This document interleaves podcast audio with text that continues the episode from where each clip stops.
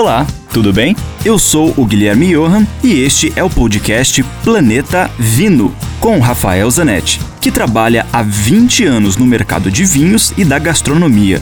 Aqui a gente vai te apresentar uma coletânea com todos os comentários do Rafael que são vinculados diariamente na rádio Ouro Verde FM em Curitiba. E, esporadicamente, também teremos episódios inéditos com convidados muito legais falando das relações entre vinhos, com comida, com a música, com viagens, enfim, muitos assuntos legais do mundo do vinho, especialmente para você.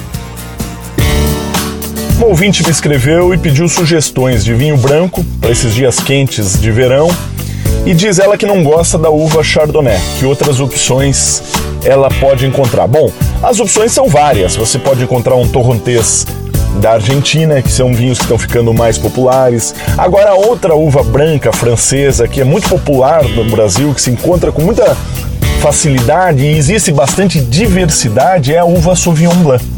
A uva Sauvignon Blanc é da região do Loire, na França, tem na região de Bordeaux também. Se adaptou muito bem à Nova Zelândia, é o grande emblema da Nova Zelândia e faz vinhos deliciosos aqui no Chile, em diferentes estilos. Existe um Sauvignon Blanc um pouco mais quente, da costa, do litoral. Existe um Sauvignon Blanc mais de montanha, que é esse que eu vou sugerir, que chama-se Casa del Lago Sauvignon Blanc. Esse vinho é feito pelo enólogo Rafael Tirado, que é um dos mais famosos enólogos chilenos, mais respeitados da atualidade. E ele tem um grande Sauvignon Blanc que chama-se Labirinto, mas é um vinho branco mais caro, por volta de 200 reais.